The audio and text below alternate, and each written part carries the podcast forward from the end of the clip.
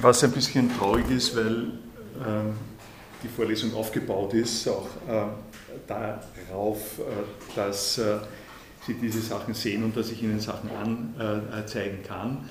Aber äh, wir werden mal schauen, wie weit es kommt, wenn mir die Inspiration ausgeht. Dann mache ich eine Zwischenpause und schaue, ob der technische Dienst schon vorhanden ist. Der ist im Moment nicht, nicht zu kriegen. Es ist mit dem Rechner irgendein Problem mit der Ansprechbarkeit. Also mache eine kurze Pause und äh, schau mal, ob man äh, das hinkriegt.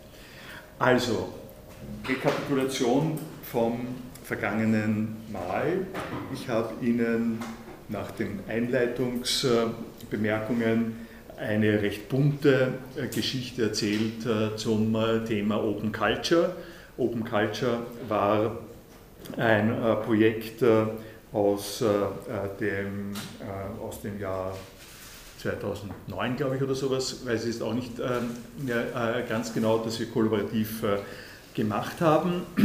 Und das von der Idee her damit äh, gearbeitet hat, dass die Open Source Entwicklung und Bewegung Auswirkungen hat, Inspirationen und Ideen produziert hat für den weiteren Bereich der Kultur.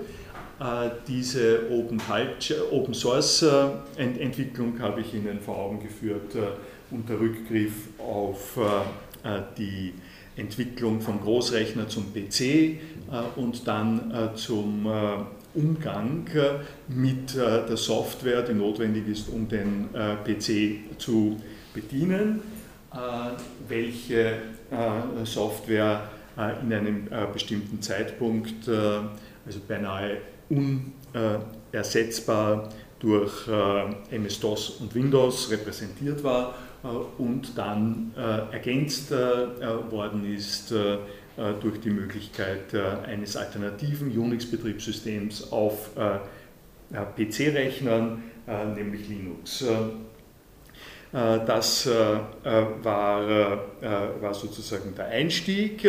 Was ich jetzt als zweiten Punkt Ihnen darstellen möchte, ist, welche Auswirkungen diese von, sozusagen von diesem Initialschub ausgegangen sind im Bereich äh, von äh, Ökonomie, äh, juridischen und technischen Fragen. Alle diese Auswirkungen unter dem großen Stichwort Open, Open Source und hintendieren wird das, was ich tue, zu Open Access Open Access, äh, der kurze handliche Titel äh, für äh, den freien Zugang zu Forschungsmaterialien. Ähm, das ist das Erste, was ich vorhabe. Das Zweite, was dann anschließt, sind bestimmte Überlegungen ähm, semantischer Art, kann man sagen, prinzipieller Art über den Begriff offen. Äh, ich hätte gerne, dass wir uns gleich von Anfang an verständigen äh, über den strategischen Einsatz von Offen, äh, der hier eine Rolle spielt. Und das wird sich im Laufe der Zeit herausstellen, warum es nicht unwichtig ist zu sehen, dass die einfache Initialzündung durch Open das Problem nicht ganz äh, abdeckt, äh, um das es äh, da geht, dass, das, dass die Vokabel offen eine äh, kompliziertere äh, Umgebung hat äh, und diese kompliziertere Umgebung sollte man von vornherein mit berücksichtigen, wenn man von so schönen Dingen wie äh, dem freien Forschungszugang, äh, der Open Source äh, etc. Äh, spricht. Weil wenn man das nicht berücksichtigt, äh, ist äh, die Enttäuschung nicht zu vermeiden, dass bestimmte Effekte auftreten, die unerwünscht sind und die auch mit dieser Offenheit zu tun haben. Also ich würde da von vornherein ein bisschen eine ähm, Modularisierung schon mit reinnehmen und ich sage Ihnen auch gleich sozusagen entwicklungs- und lebensgeschichtlich, wo das für mich äh, platziert ist und wo es äh, in der gegenwärtigen Diskussion über Netzwerktechnologien einen Ort hat, äh, nämlich an der Stelle einer gewissen Ernüchterung äh, angesichts der schönen, Wunsch, äh, wünschenswerten Offenheiten, äh, die uns das Internet gewährleistet. Also das ist etwas, was ich Ihnen sagen möchte und was ich Ihnen auch ein bisschen äh, ausbuchstabieren möchte mit äh, Beispielen, äh, wie zweischneidig der Begriff offen da also durchaus sein kann. Da habe ich eine Reihe von Beispielen, die hier sinnvoll sind. Und ich würde dann als Drittes, äh, nachdem ich diese Beispiele ein bisschen äh, durchdiskutiert habe, äh, Ihnen etwas zeigen aus, das könnte ich jetzt noch schauen, sehen Sie, das läuft nämlich auf einem anderen Rechner. Mal schauen, ob der andere Rechner freundlich ist. Nämlich Beispiele dafür, wie Open Access im Moment aussehen kann.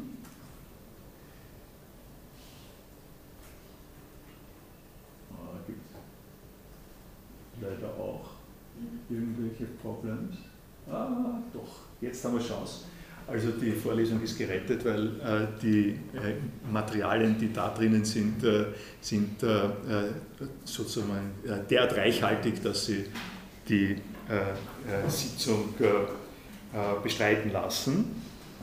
Aber ich will nicht direkt gleich dorthin. Das ist der dritte Punkt, den ich vorgesehen habe dass, äh, ähm, dass Sie mal sehen, wie sowas praktiziert wird, wie dieser freie Forschungsaustausch heutzutage ähm, äh, de facto aussieht. Äh, schauen wir mal ein bisschen auf, in der Verlängerung der Idee der Open ähm, Culture Geschichte darauf, was da sonst noch alles angesprochen ist. Etwas, was angesprochen wurde, äh, ist äh, die, äh, die Idee, dass wir unsere wirtschaftlichen Bedingungen, unter denen wir ähm, in einer Kommunikationsgesellschaft, in einer Internetgesellschaft arbeiten, neu überdenken können angesichts ich sage es mal jetzt eben sehr plakativ, angesichts dessen, was mit Linux geglückt ist. Äh, muss sich, muss sich das sozusagen wirklich vorstellen, äh, die, äh, also so wie es jetzt ist, Google und Amazon, um zwei ähm, Beispiele zu sagen, die laufen nicht unter einer riesigen großen Rechenmaschine, wie das früher mal gewesen ist, sondern das sind sogenannte Serverfarmen, äh, lauter relativ kleine zusammengeschlossene Computer, die unter Linux, unter dem Betriebssystem Linux laufen. IBM, das war damals ein großer Knüller, hat äh, ähm, das äh, ist Ende der 90er Jahre, Anfang dieses Jahrhunderts, hat eine Million Dollar investiert in die Entwicklung von Linux, was die eine äh, ironische, äh, verständliche Pointe hat, äh, dass das eine Aktion gegen Microsoft äh, äh, war. Ich habe Ihnen das letzte Mal erzählt, äh, wie es da sozusagen strategische Fehlentwicklungen gegeben hat auf der Seite von IBM. IBM hat an der Stelle nachgehakt quasi und hat dem Konkurrenten dieses Betriebssystems von IBM-Seite her massive finanzielle Unterstützung gegeben, die noch dazu, das muss man sich auf der Zunge zergehen lassen, die noch dazu an die Bedingung geknüpft war, dass das, was er Ergebnis dieser, äh, äh, dieser Investition, äh, dieses äh, sozusagen äh, unter dieser Unterstützung. Das Ergebnis dieser Unterstützung war nach Lizenz für die gesamte Öffentlich zur Verfügung, Öffentlichkeit zur Verfügung. Also es ist nicht so, dass IBM dafür seine eigenen Sachen äh, Geld investiert hat, sondern es hat äh, für ein Projekt, von dem es wusste, was immer jetzt herauskommt von diesem Geld, steht der gesamten Öffentlichkeit äh, äh zur Verfügung und kann direkt von IBM nicht äh, äh, wieder kommerzialisiert werden, weil jeder die Resultate haben muss. Das ist, das, das ist der Effekt der sogenannten GNU-Lizenz, des Copyleft, dass du, wenn du mit Linux arbeitest, äh, mit dem Source Code heißt das von Linux arbeitest, dann steht er dir frei zur Verfügung unter der Bedingung, dass alles, was du damit machst und veröffentlichst, ebenfalls frei zur Verfügung stehen kann. Das heißt, du kannst nicht äh, den Source Code hernehmen, ein bisschen was dazu tun, das Ganze dann einpacken, dass niemand mehr äh, schauen kann, was du gemacht hast und das dann verkaufen. Das geht nicht. Da hat es einige Firmen gegeben, äh, die das versucht haben. Das ist auch äh, juridisch mittlerweile so, dass man dagegen klagen kann, denn es handelt sich da um eine Bedingung, es handelt sich um eine Lizenz mit dem kleinen Unterschied, dass die Lizenz nicht dazu da ist, dass man Leute ausschließt, sondern dass man verhindert, dass Leute ausgeschlossen werden, die in diesem Zusammenhang arbeiten. Also ähm, wenn Sie sich das vor Augen halten, dann ist es so, äh, dass es für IBM, äh, weil äh, die sind an dieser Stelle nicht als menschheitsfreundliche ähm, Personen aufgetreten, sondern nach einem klaren Kalkül, nach einem Kalkül, dass das für IBM etwas bringt. Im speziellen Fall war das so, dass IBM äh, aufgrund äh, der Teilnahme an dem Linux-Projekt mit, mit den eigenen Großrechnern ganz neue Sachen machen konnte, äh, die sich für IBM dann tatsächlich gerechnet haben. Und zwar nicht auf der Seite des Betriebssystems, sondern auf der Seite der Services und der einzelnen Angebote, der einzelnen IT-Betreuungs- und Präsentationsangebote, die dann draufgesetzt werden konnten, was, was sozusagen möglich ist. Äh, äh, also äh, wenn solche weltweit marktführenden Firmen wie IBM plötzlich entdecken, dass man bei der Entwicklung von Software nicht darauf achten muss unbedingt oder sollte in bestimmten Verhältnissen, dass da möglichst viel reinkommt, um eine äh, komplett nur gewöhnliche Praxis aus dem Bereich von, von Windows, äh, äh, von Microsoft zu nehmen, ist es ja so, dass der Grund, warum sie alle drei Jahre lang äh, beglückt werden mit einer neuen Fassung von Windows, äh, besteht ja äh, schlicht und einfach darin, dass man ihnen dafür wiederum Geld verlangen kann und dass das Geld, das sie dafür zahlen, natürlich nicht stattfinden würde, wenn so etwas passieren würde, wie es unter Linux zum Beispiel läuft, dass ständig neu das Betriebssystem verbessert wird und sie können äh, in, äh, Sie können die laufenden Verbesserungen jeweils einspielen und Sie können auch äh, neue Komplettpakete, wo alle Verbesserungen drinnen sind, kostenlos einspielen. Das heißt, Sie sparen sich im Laufe von zehn Jahren, also zumindest zwei schmerzhafte Update-Prozeduren, die auch noch viel Geld ähm, kosten. Was Microsoft aber braucht und womit Microsoft äh, dann so umgeht, dass es sagt, äh, okay, ab einem gewissen Zeitpunkt äh, stellen wir die Unterstützung für unsere unser Produkt so und so ein, was heißt, dass sie entweder von ähm, Viren und Trojanern überflutet werden oder aber eine neue Betriebssystemversion kaufen müssen. Also diese Art von Logik ist im äh, Open Source Bereich äh, nicht anwendbar. Äh, und das bringt ganz generell die äh, Frage auf, äh, welche äh, Strukturen welche Organisations- und Rechtsstrukturen denn verbunden sind damit oder damit sein könnten, dass es die klassische Firma nicht gibt oder, oder nicht unbedingt gibt. Also um das noch ein bisschen auszuschmücken, Sie wissen, in Redmond in einem großen Gebäude, großen Areal sitzen hunderte Programmierer, die alle von Microsoft angestellt sind und an dem Betriebssystem und an den weiteren äh, Effekten arbeiten äh, und die die sozusagen zu schweigen und äh, zur Kooperation intern verpflichtet sind, aber darüber hinaus nichts hergeben äh, können. Wenn Sie, äh, das ist sozusagen das eine, äh, das das Firmenmodell, das klassische Firmenmodell, äh, das äh, ist so ähnlich wie wenn Sie eine Maschinenfabrik haben, nicht? Wo, Sie, wo Sie Seilbahnen herstellen oder so etwas ähnliches.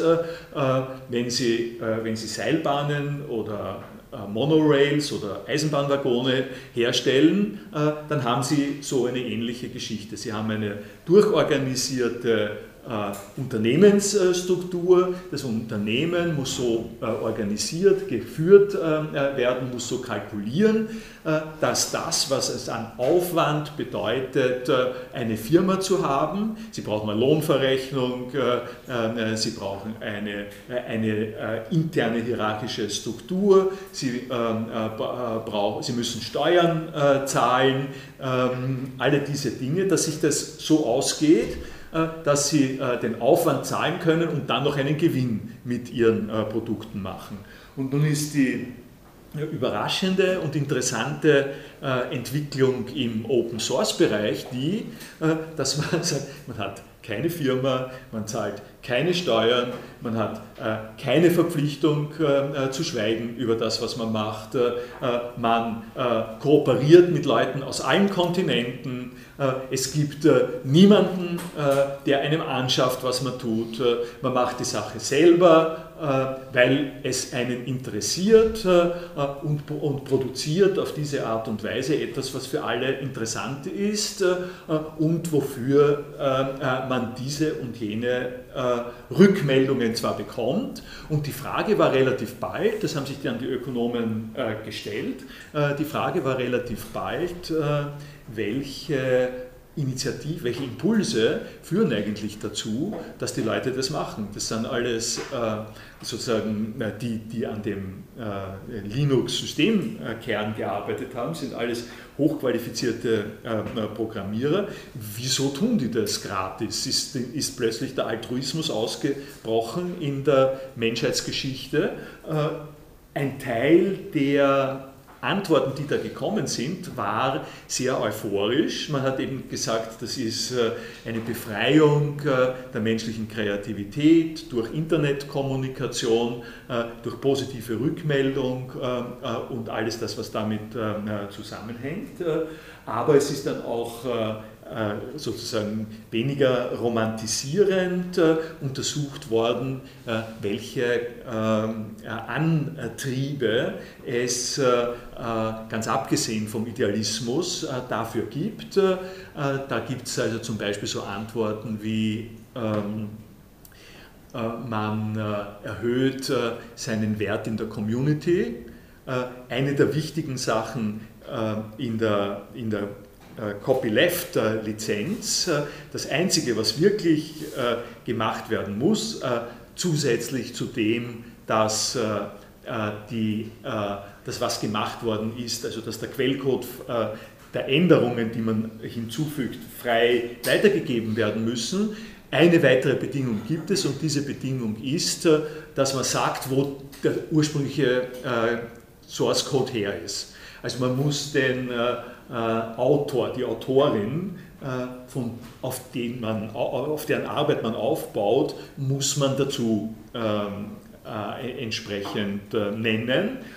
und in den Gruppen, die sich um solche Softwareprojekte gebildet haben. In diesen Gruppen gibt es, gibt es Renommee, da gibt es sozusagen Chefs, da gibt es legendäre Figuren, das ist schon mal was wert. Die zweite Sache ist, dass man, wenn man bewiesen hat, dass man sowas kann, äh, kriegt man natürlich auch leichter eine, äh, eine Anstellung. Und es ist äh, bei Google zum Beispiel dann so gewesen, dass man genau diese Leute, die sich bewährt haben im Open Source Bereich auch anstellt, mit der Zusage, dass zwei Tage die Woche oder sowas ähnliches, die ihre eigenen Projekte machen können. Äh, von der Firma bezahlt, was sich für Google noch immer ausgeht äh, an, an, dieser Stelle. Also ich erwähne äh, diese Sachen, um Ihnen deutlich zu machen, dass man an der Stelle in der, ähm, in, in der und, in der Ökonomie begonnen hat, sich zu fragen, ob es nicht andere Modelle äh, gibt, äh, wie wir unsere Wirtschaft äh, organisieren können.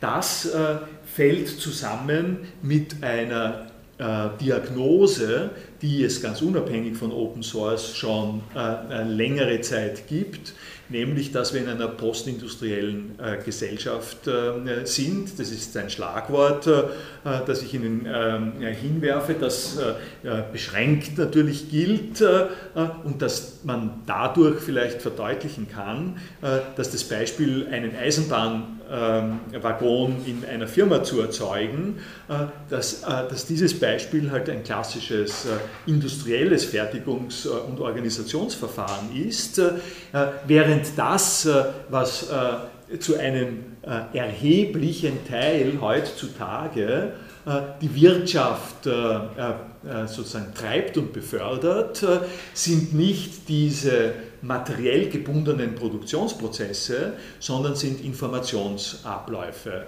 Also wenn Sie sich den gigantischen Rummelplatz anschauen, der Facebook ist, äh, äh, oder äh, wenn Sie sich die unglaubliche Weltwirksamkeit von Google anschauen, dann, dann ist in diesen beiden Fällen klar, dass, oder Apple iTunes, äh, also Apple hat beides, hat sozusagen ähm, eine Hardware, aber auch Software, alles, äh, die gesamte Struktur, Verkaufsstruktur, die über das iTunes ähm, Store läuft, äh, dann ist klar, dass das, wo heutzutage Geld zu machen ist und was der Motor der wirtschaftlichen Entwicklung ist, das ist in vieler Hinsicht immateriell.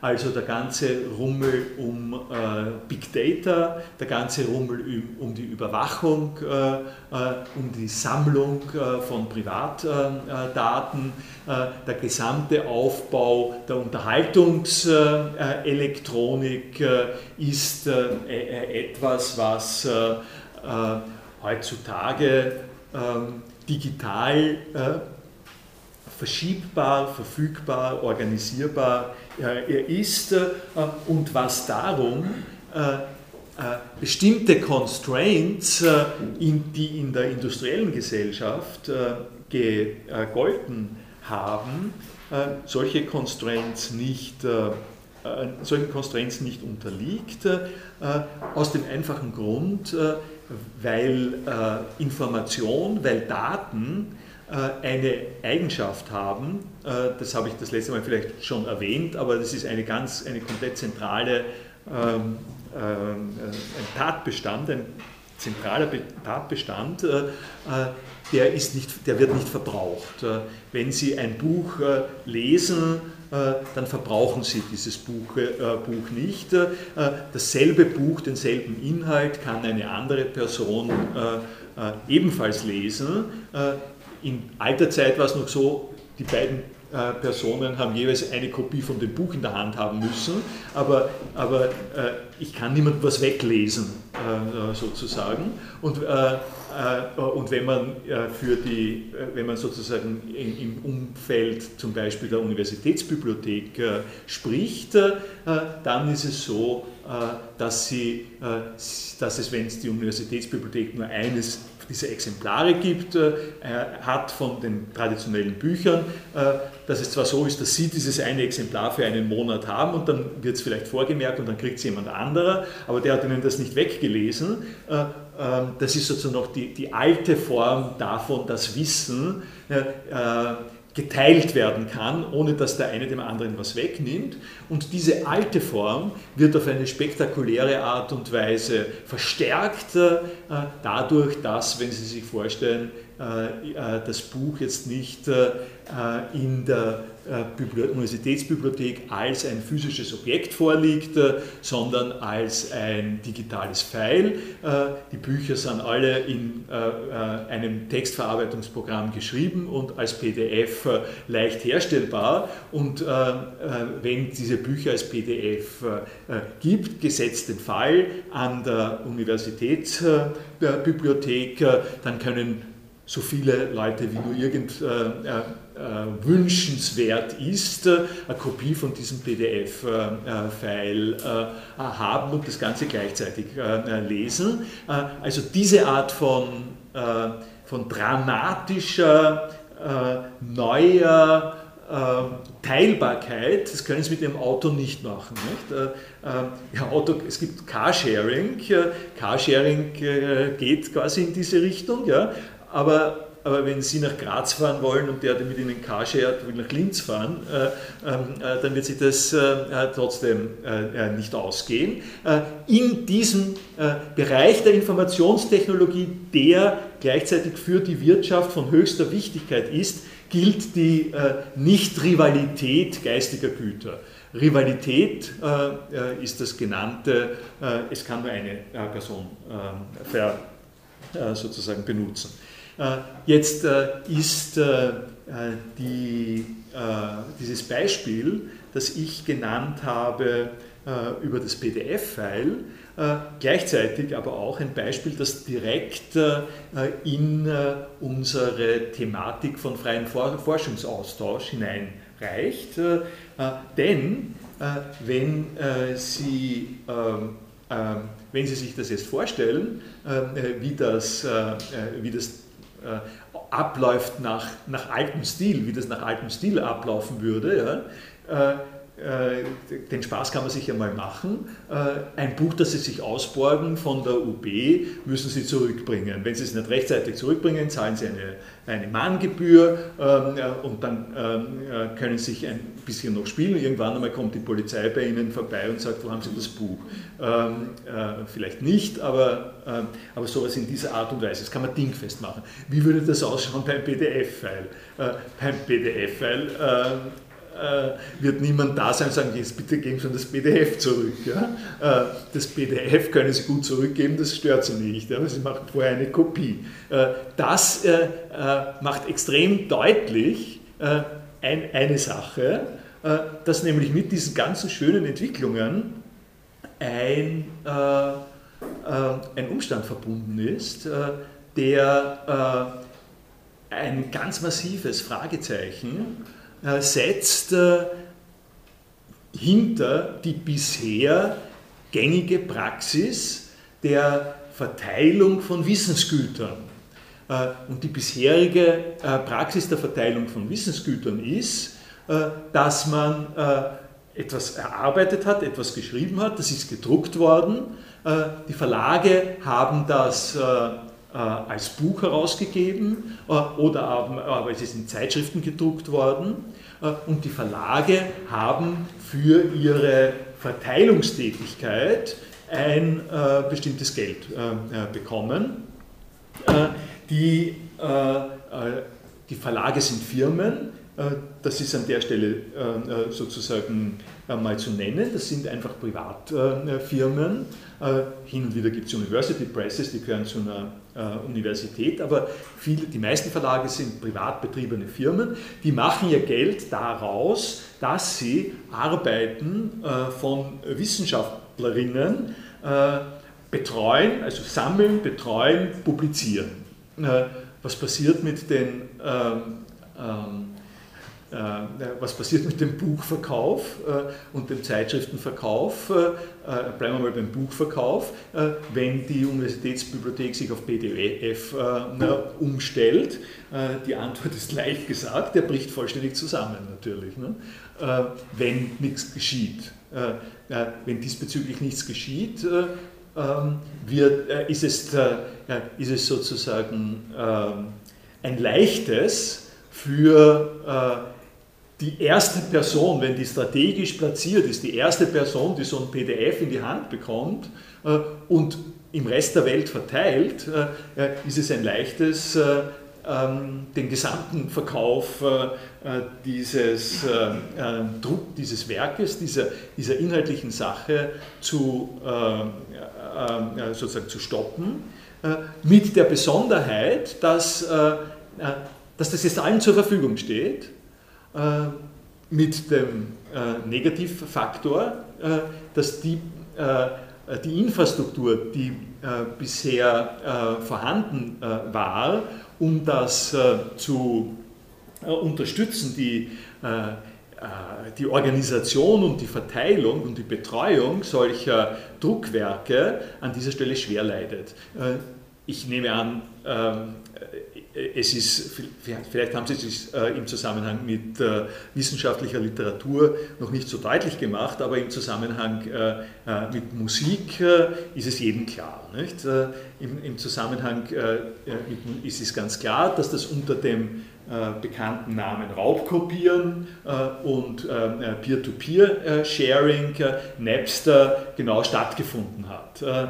und dass es hier einen großen Kampf gibt, genau aus den genannten Gründen. Und das, darauf steuere ich hin, äh, dass in diesem ganzen Kontext die Frage nach der Legitimität äh, von Inhalten und nach der Möglichkeit, äh, sich diese Inhalte selbst zu reservieren und dafür Geld zu verlangen, eine juridische Frage ist. Also ich habe die wirtschaftliche und die juridische Frage genannt und ähm, äh, ich bringe äh, ich bring jetzt äh, etwas, wo, was ich später bringen wollte, aber was an der Stelle, glaube ich, ganz gut passt. Im Bereich der wissenschaftlichen Produktion hat es in den letzten 10, 20 Jahren eine Entwicklung gegeben, in der die ähm, Zeitschriftenverlage, die großen Zeitschriftenverlage, ich habe die, äh, die Zahlen habe ich jetzt eben leider nicht äh, äh, zur Abfrage, aber diese großen Zeitschriftenverlage unglaubliches Geld verlangt haben dafür, dass sie, dass sie Journale produzieren und publizieren und den Universitätsbibliotheken äh, sozusagen verkaufen. Also Jahresabonnements äh, von 5000 Dollar, 10.000 Dollar sind im äh, Bereich der, der Wissenschaft keine Seltenheit. Und durch die Monopolis also durch die tendenzielle Monopolisierung das ist eine extra äh, Geschichte, es, es gerade, äh, sozusagen die wenigen äh, großen wissenschaftlichen Verlage kaufen äh, kleine Verlage auf und werden als Großverlage mächtiger und mächtiger. Durch diese Monopolisierung gibt es noch eine Verstärkung dieser Tendenz, nämlich dass die großen Verlage nicht einfach eine Zeitung, äh, eine, eine Zeitschrift verkaufen, sondern Bündel von Zeitschriften verkaufen. Diese Bündel sind äh, äh, dann äh, sozusagen Gesamtangebote. Und diese Gesamtangebote zwingen dann äh, die Universitätsbibliotheken dazu, sich einen, ein ganzes Spektrum von Zeitschriften anzuschaffen, von denen sie manche überhaupt nicht wollen, andere aber unbedingt haben müssen. äh, und auf diese Art und Weise äh, geraten äh, die Universitätsbibliotheken in eine starke Krise. Das nennt man, also der Fachausdruck ist Journal Crisis. Das ist sozusagen ein sehr bekanntes Ding. Ich bringe Ihnen im späteren Zeitpunkt mal die ähm, sozusagen noch Daten dazu. Und äh, worauf ich jetzt äh, äh hinzielen äh, wollte, ist äh, diese beiden Faktoren, die ich genannt habe. einerseits die Produktivität neuer kooperativer Formen und andererseits die Unverschämtheit, mit der Wissenschaft, die Wissenschaftspublikationen äh, mit der diese Wissenschaftspublikationen äh, Geld eintreiben, äh, mehr oder weniger, sodass man sich kaum mehr leisten kann. Diese beiden Faktoren sind wesentliche ähm, Gründe dafür, wieso es zur Budapester und zur Berliner Deklaration gekommen ist, nämlich für den freien Forschungszugang äh, zur Forschungsliteratur. Äh, das kann ich, äh, bevor jetzt noch mehr Leute weggehen, sage ich nur vorweg, also Sie können ruhig weggehen, ich sage nur vorweg, die nächste Vorlesung fällt aus, die erste nach, nach Ostern hätte ich gleich am Anfang sagen sollen, die armen Kollegen werden jetzt bestraft dafür, äh, äh, dass sie früher weggegangen sind. Vielleicht, wenn Sie jemanden kennen, sagen Sie, es steht im Wiki steht's, äh, steht's auch angesprochen. Ich hätte es gleich am Anfang sagen sollen. Ähm, die, ähm, die Idee, die Idee des, der Berliner Deklaration, nächste, die nächste Vorlesung fällt aus übrigens. Nächste Vorlesung fällt aus. Ja. Die Idee der äh, Berliner Deklaration, das kann ich jetzt hier äh, bruchlos quasi anschließen, äh, die besteht geradezu darin, zu sagen, wisst ihr was, wir haben erstens diese unglaubliche Infrastruktur der freien Verteilung von digitalen Ressourcen und wir haben zweitens nicht das Problem, äh, dass die Leute, die diese äh, äh, Sachen produzieren, worum es da geht, nämlich die Wissenschaftlerinnen, dass die, dass die einen Anspruch darauf hätten, dass sie da Geld wollen dafür. Das ist, ein, das ist ein entscheidender Unterschied zur Musikindustrie, und das ist ein entscheidender Unterschied dazu, dass Sie Romane schreiben. Wenn Sie Romane schreiben, äh, dann wollen Sie in der Regel, äh, dass äh, ein Verlag besteht, der Ihnen ein Honorar zahlen kann, welches er erwirtschaftet, dadurch, dass er die Bücher verkauft und dass die nicht alle sozusagen frei kopiert sind.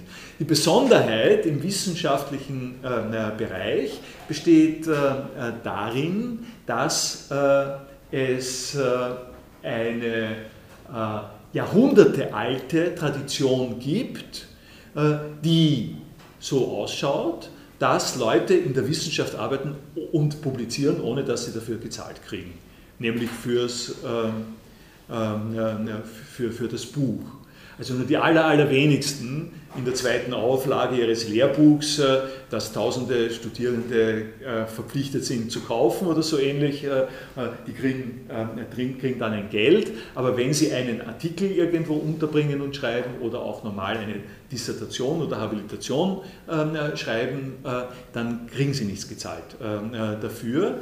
Ähm, die, aus einem Grund, der dem entspricht, was ich Ihnen äh, im Zusammenhang äh, mit der Softwareentwicklung äh, im freien Bereich gesagt habe, nämlich, und zwar noch viel pointierter, äh, Sie kriegen deswegen nichts bezahlt, weil das ist Ihre Berufsaufgabe. Äh, äh, belohnt werden Sie dadurch, dass Sie bekannt werden. Belohnt werden Sie dadurch, dass viele Leute lesen, was sie Interessantes geschrieben haben und plötzlich sie anstellen wollen äh, als Professorin äh, äh, zum Beispiel oder sie überall zitieren und zu Vorträgen einladen oder sowas ähnliches. Ne? Äh, das äh, ist äh, der Umstand in der wissenschaftlichen Produktion und die, die Initialzündung der ähm, ähm, äh, der Open Access Bewegung in Budapest und Berlin war nun eben die zu sagen, hoppla, wenn wir das beides zusammenbringen, äh, dann haben wir ein großes und lohnendes Ziel, nämlich, äh, dass alle Forschungsliteratur in allen Bereichen der Wissenschaft frei zugänglich gemacht wird, Open Access ne, für überall. Nun können Sie sich vorstellen, dass die Problematik über der Verlage, die ich angesprochen habe, da natürlich auch wirksam ist. Also die große Frage ist, was, was machen da die Verlage damit nicht und wie geht man damit um? Und diese, diese Frage wird uns de facto sozusagen noch viel beschäftigen. Ich das, das wäre sozusagen jetzt spannend und würde sich sofort anschließen, aber ich lasse Sie dann noch ein bisschen äh, warten darauf. Äh, ich will Ihnen äh, nämlich vorher, wie gesagt, äh, noch ein bisschen mehr äh, von dem Problem des Offenen äh, e-, etwas sagen, in, in welche sozusagen in, in, welche Differenzierung man reingehen äh, sollte, um über diese Sache im Einzelnen äh, äh, dann, dann zu reden. Oder will ich das doch nicht? Ich glaube, das wäre besser, wenn ich es Ihnen mit Unterlagen mache und da ich die, so, wo ist das?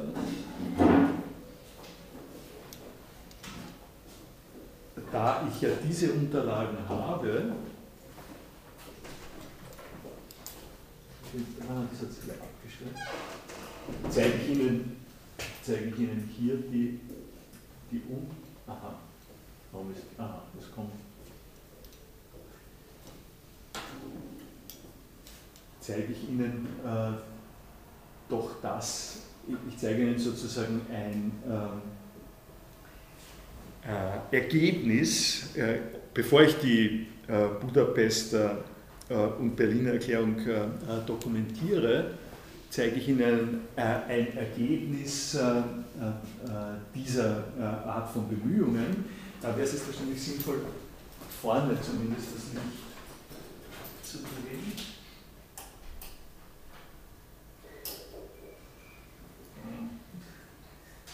Gibt es da, da vorne? Sehen Sie? Geht in etwa, ne? Ähm, was ich Ihnen nämlich hier zeige, ist ein, ähm, das ist die Eingangsseite eines, das nennt sich äh, elektronisch archivierte äh, Theorie. Das ist äh, ein Archiv von Zeitschriftenbeiträgen, Sammelbände, Beiträge, Bücher, die da auch drinnen sind, die auf der Open Access Idee basieren äh, und die ähm, in etwa, also äh, um, um Ihnen da einen ersten Eindruck äh, zu geben, die durch alle philosophischen Disziplinen hindurch laufen. Also schauen wir Institut für Philosophie zum Beispiel, was gibt es da? Das ist dann im jahresmäßig äh, geordnet. Das sind Dinge, die äh, am Institut für äh, Philosophie, also von Personen ähm, produziert worden sind, die am Institut für Philosophie arbeiten. Es gibt andere Unterabteilungen nach, den, nach Disziplinen, nach Journalen. Das ist jetzt insbesondere im Zusammenhang mit unserem Institut. Äh, und sie äh, haben, ähm, ähm, das ist sozusagen die allererste äh, Begegnung diesbezüglich, schauen wir uns, was weiß ich, Matthias Flatscher an. was, was sie haben, ist zusammen zu dem Text, der, zu dem Publikationstext, den Sie sich runterladen können äh, in einem PDF, haben Sie die sogenannten Metadaten. Es ist entscheidend äh, äh, für, diese, für diesen Zusammenhang, dass es eine Regulation über den geordneten Umgang mit Metadaten von Publikationen gibt. Das will ich hier gleich mal kräftig unterstreichen. Und das ist ein Teil des Titels der Vorlesung, nämlich Technik und Philosophie des freien Forschungsaustausches.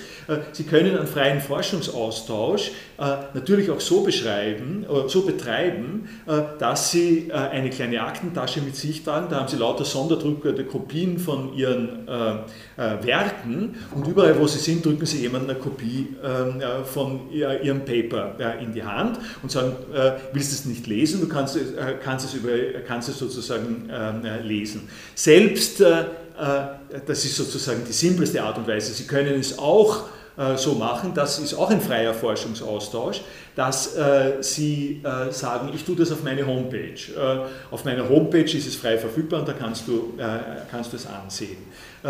Das äh, sind äh, Formen des freien Forschungsaustausches, aber, und an der Stelle sind wir, äh, sind wir sozusagen bei der Technik und bei dem, wo es eigentlich äh, spannend und global wird, äh, was in den beiden genannten Fällen nicht äh, auf die richtige Art und Weise, nicht auf die wünschenswerte Art und Weise erfüllt wird, ist eine äh, geregelte, globale, geordnete Zugänglichkeit äh, äh, von dem, was da angeboten ist.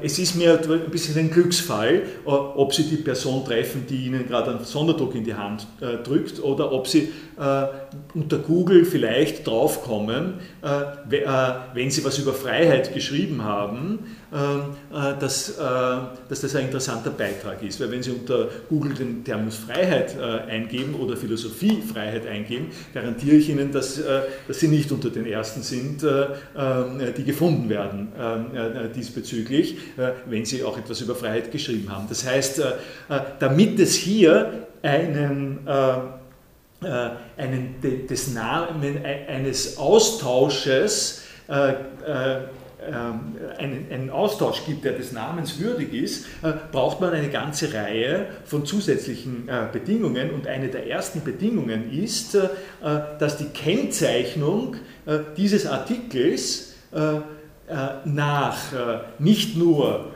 nach Publikationsort, sondern auch nach Fachdisziplin und nach Format äh, äh, und, äh, und nach Wissenschaftsqualifikation, dass diese Kennzeichnung zusammen mit dem Artikel ähm, zur Verfügung steht. Und solche Open, Access Archive leisten genau das. Ich schaue es uns gleich im Einzelnen ein bisschen genauer an. Äh, was ich hier jetzt noch äh, sagen will, ein weiterer äh, Punkt, der, der hierfür interessant ist, ist, Sie haben hier, Sie haben hier die Statistik. Sie sehen hier, wie sehr das interessant ist, welches Interesse dieser spezielle Artikel von Matthias Flatscher äh, erweckt. Also es ist gar nicht, äh, es ist gar nicht so unbedeutend äh, dies, diesbezüglich. Ähm, die ähm, ähm, gehen wir jetzt mal, wie gehe ich da jetzt am besten weiter? Wollen Sie dazu was fragen? Ich äh, gehe vielleicht, ich gehe vielleicht mal, weil ich jetzt von Metadaten gesprochen habe, gehen wir mal alles rein. Ich gehe ich gehe damit rein. Das ist, äh, äh, das sollte man äh, sozusagen jetzt extra dazu sagen, keine Zeitschrift, sondern es ist ein Archiv, dieses Archiv baut darauf auf, dass in anderen Kontexten wissenschaftliche Artikel geschrieben und Bücher äh, verfasst worden sind, äh, die aber die Person äh, allgemein zugänglich äh, äh, machen will. Also das ist ein, ein Museum, äh, wenn Sie so wollen. Da werden keine extra Geschichten dafür geschrieben, sondern es ist ein, ein Depot und dieses Depot sieht so aus. Schauen wir uns mal hier an bei dem Review. Sie können sich, schauen wir das nochmal gerade also in diesem speziellen Fall kann ich sozusagen gerade was her zeigen. Es gibt einen Herrn Wiedebach, in Mainz, glaube ich, sitzt er oder so, oder in Frankfurt, weiß ich es nicht.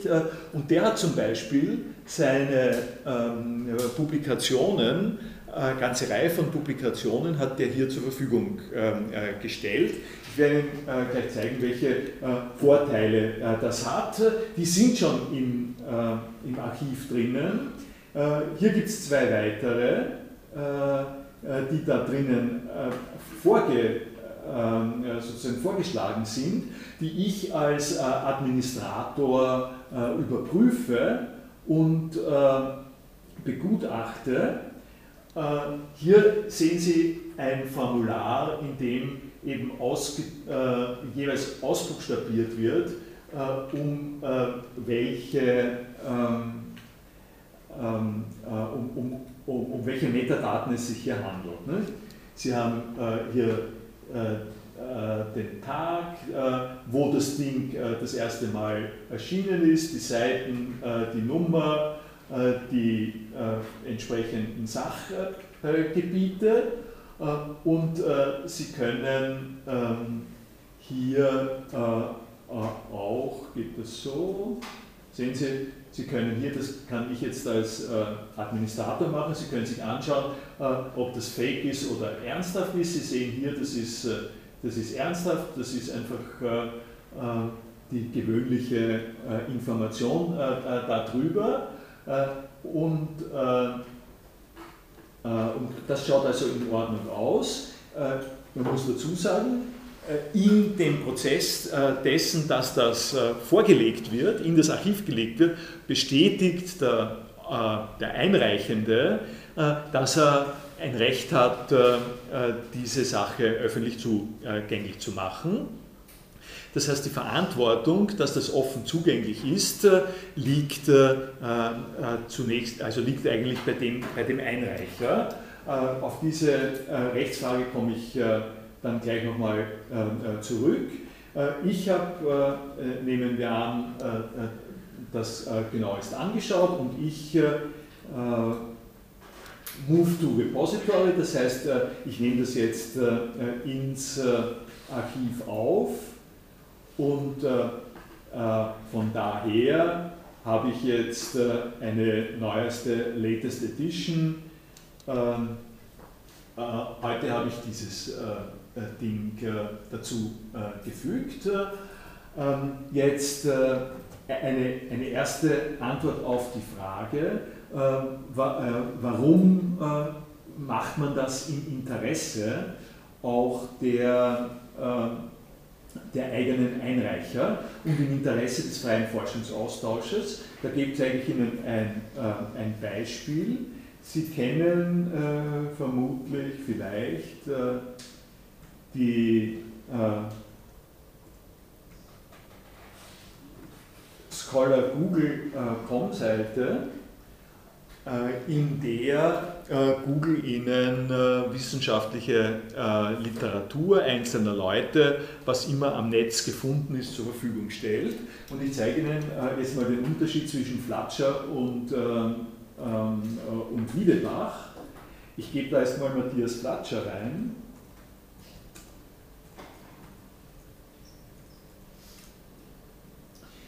Und Sie sehen da was Interessantes, der hat relativ viel publiziert und dann gibt es hier rechts äh, diese Art von Links. Und die Art von Links äh, beziehen sich auf Sammelpunkt und geben unter Google äh, die, äh, äh, die Texte, äh, die im Sammelpunkt sind, auch automatisch gleich zum, zum Download. hier sind wir unter Google und Google stellt dieses Link zur Verfügung, äh, das in Sammelpunkt äh, sozusagen gespeichert ist. Und wenn, und wenn Sie jetzt Hartwig Wiedebach anschauen, dann haben Sie ein interessantes Kontrastprogramm. Der Hartwig Wiedebach, äh, Hartwig äh, Wiedebach hat nämlich auch ziemlich viel äh, geschrieben, aber nichts von dem, äh, was äh, geschrieben ist, äh, ist an dieser Stelle im Internet verfügbar. und Google würde das nicht aufnehmen und finden, äh, wenn er es auf seiner Homepage äh, gestellt hätte, weil so weit sind die noch nicht, äh, dass sie die Homepages aller qualifizierten Privatdozenten Deutschlands nicht nur abgrasen, sondern auch noch begutachten, ob das jetzt ein Essay über seine Katze ähm, äh, oder, äh, übers, äh, äh oder über äh, Ernst Kassierer oder sowas ist. Das geht nicht. Äh, das heißt, Google funktioniert an dieser Stelle nur über die Metadaten die Sie gesehen haben, über die Metadaten. Und die Metadaten müssen nicht, sind nicht nur einfach Metadaten, es gibt auch in HTML-Seiten Metadaten, sondern es sind Metadaten für den Forschungsaustausch. Das, äh, ähm, das basiert äh, auf einer äh, sozusagen auf einem Standard, Metadaten zu erheben und zu tauschen, auf dem die Software von Sammelpunkt hier aufbaut.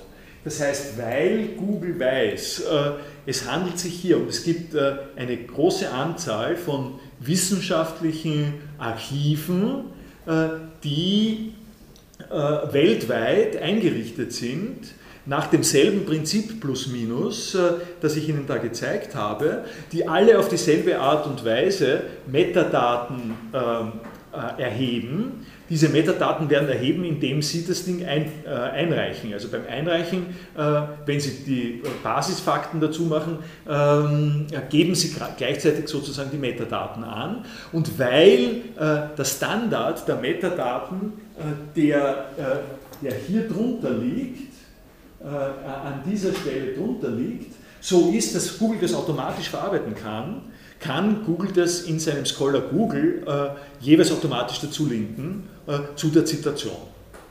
Also das ist äh, äh wirklich ein schönes äh, Beispiel dafür, wie es gut gehen kann ähm, mit, ähm, mit den ähm, äh, mit dem freien Forschungsaustausch ich sage sozusagen ein bisschen was über Statistik, damit, äh, äh, damit Sie sich äh, hier, ähm, also ja, das ist eine Form der Statistik, nehmen wir die, wo habe, habe ich denn die andere Archive-Views hier?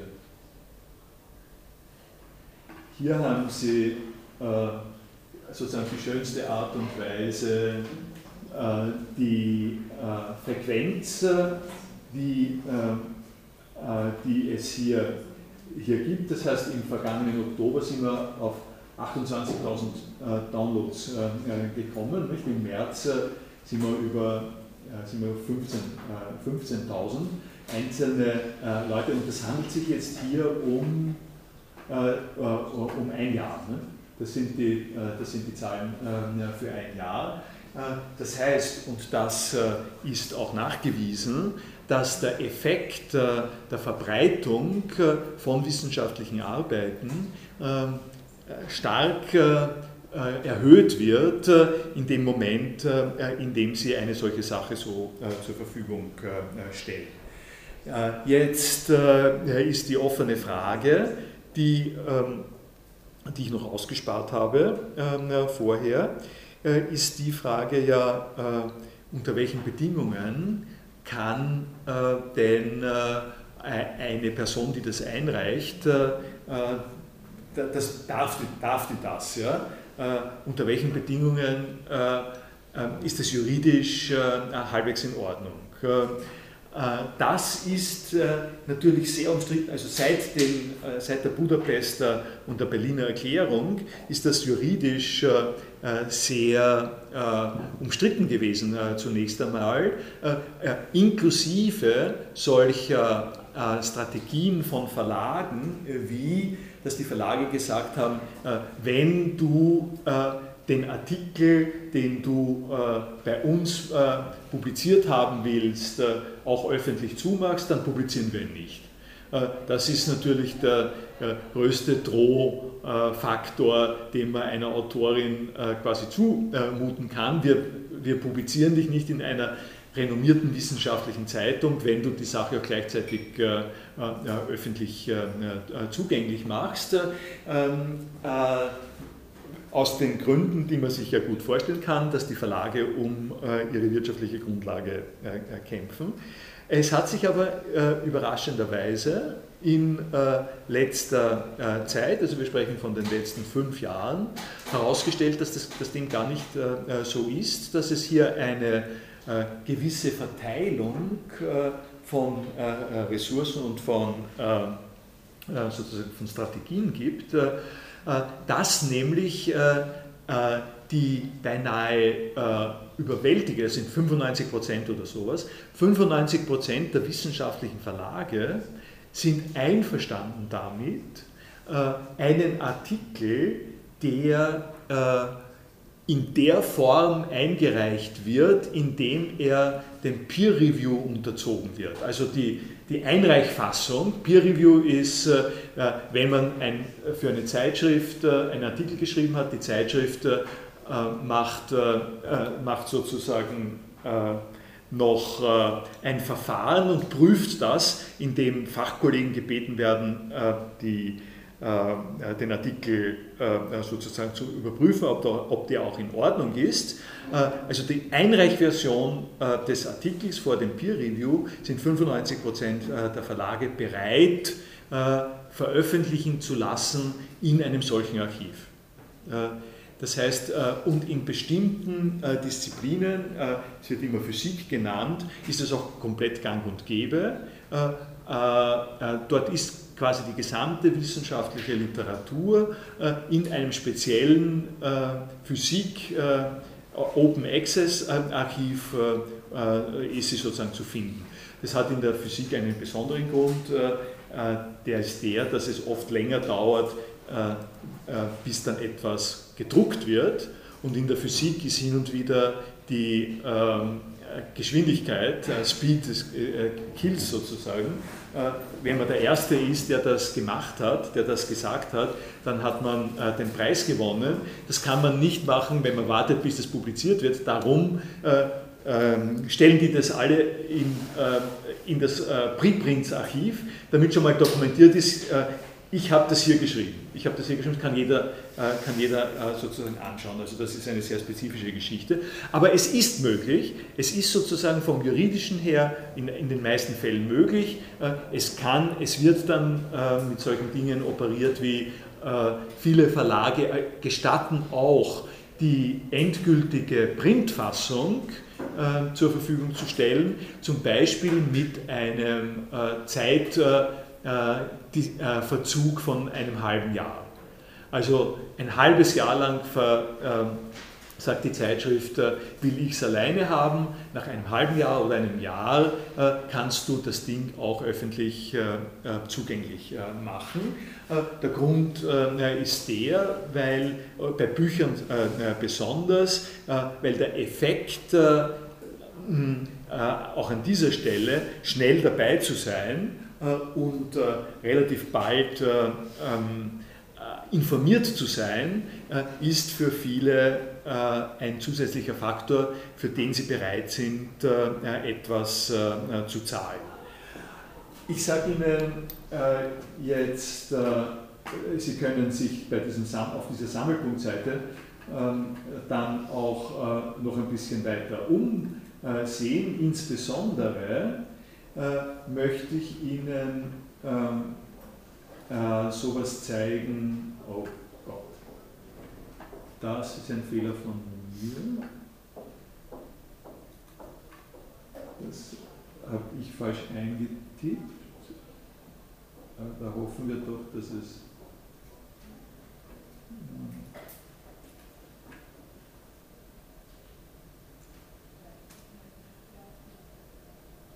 Hier ist. Das hier äh, ist nun äh, eine gesamteuropäische äh, Sammelstelle, äh, die ähm, auf wissenschaftlicher Basis, also nicht wie, äh, also ähnlich wie Google Scholar, aber äh, auf eine auf, auf, sozusagen eine, eine nicht kommerzielle Art und Weise ähm, hier gestattet, abzufragen, äh, wissenschaftliche äh, Forschungsliteratur. Äh, so schauen wir mal hier Feind. Schauen wir wieder äh, Matthias Flatscher.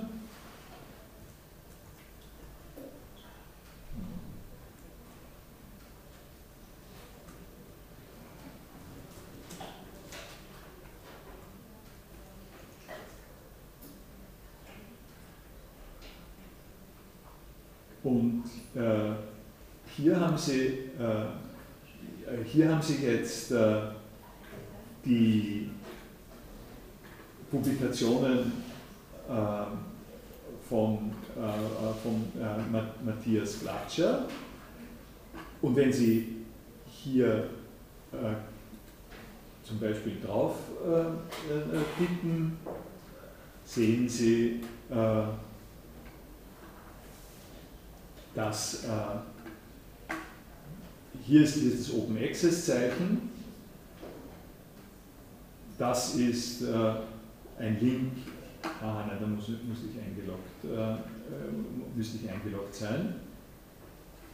Hier sehen Sie, wo das herkommt. Hier können Sie wiederum vom Sammelpunkt, hier können Sie das, das Ding beziehen und die Besonderheit äh, ist jetzt, äh, dass in dieser Art von Meta-Archiven äh, die Daten aller Einzelarchive, wie Sammelpunkt ein Archiv ist, wiederum gespeichert werden. Das ist also das ist etwas, wo, wo Sie weltweit alles, alles sammeln und aufbereiten, was in einzelnen Archiven gesammelt wird, was dazu führt, dass es ganz egal ist, ob Sie jetzt in eines von 25 von diesen Archiven Ihre Sache einreichen. Das ist quasi die erste Station, in der die Metadaten äh, erhoben werden. Aber in dem Moment, in dem Sie drinnen sind, sind Sie für alle äh, diese ähm, Sammelstellen zugänglich und bilden also ein weltweites, bilden einfach ein weltweites Netz Schauen wir jetzt nochmal, äh, was mit Herrn Wiedebach äh, ist. Das habe ich noch nicht ausprobiert. Äh,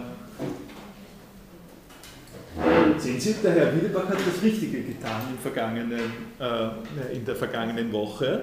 Er hat nämlich seine Sachen auf Sammelpunkt äh, gestellt. Am Ende, also nach Ostern, ich werde es als eine äh, Experimentalanordnung äh, nehmen, äh, nach Ostern oder nach einiger Zeit, nachdem sich das herumgesprochen hat, das Ding ist erst seit einer Woche im Sammelpunkt, wird es dir der Herr Wiedebach auch auftreten, ja? Äh, weil, sie, weil diese, Sammeln, diese Sachen sozusagen weiter fortgepflanzt äh, werden äh, diesbezüglich.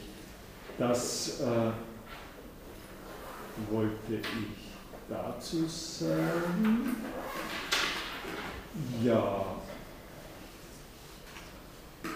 das reicht äh, jetzt, glaube ich, einmal zunächst. Bemerkungen von Ihnen? Ja?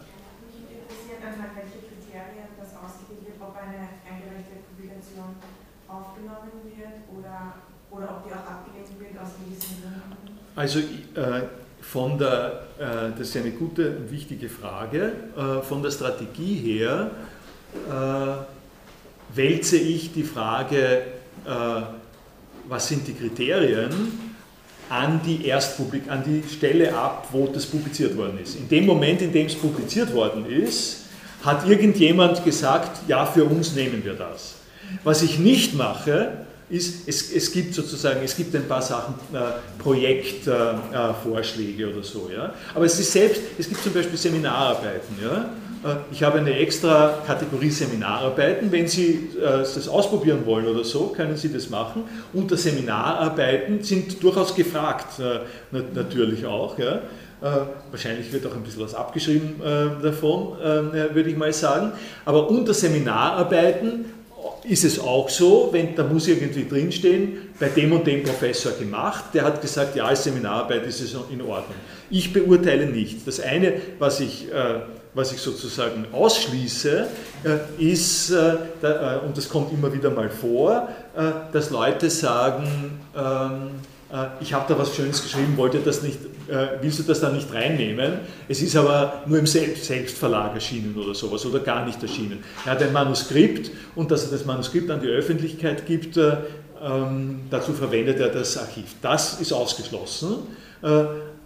aber wenn Sie wissen wollen, äh, sozusagen, wie gut äh, das ist und wer dafür gerade steht, dass das äh, publizierbar ist, dann müssen Sie nur schauen, wo es veröffentlicht worden ist. Also, also ich bin nicht, ich bin ähm, ein Museumsdirektor, der, der, der sagt, äh, also vergleichsweise, wenn es in irgendeiner Galerie ist, wenn es mir eine Galerie verkauft, äh, äh, dann nehme ich es. Ja. Aber nicht, wenn jemand von der Straße kommt und sagt. Also, es, es, es muss, also der Begutachtungsprozess ist vorgelagert. Ja gut, und dann werde ich schauen, dass ich das nächste Mal wieder zu meinem Server komme. Vielleicht gibt es ihn ja jetzt. Hier ist nochmal raus.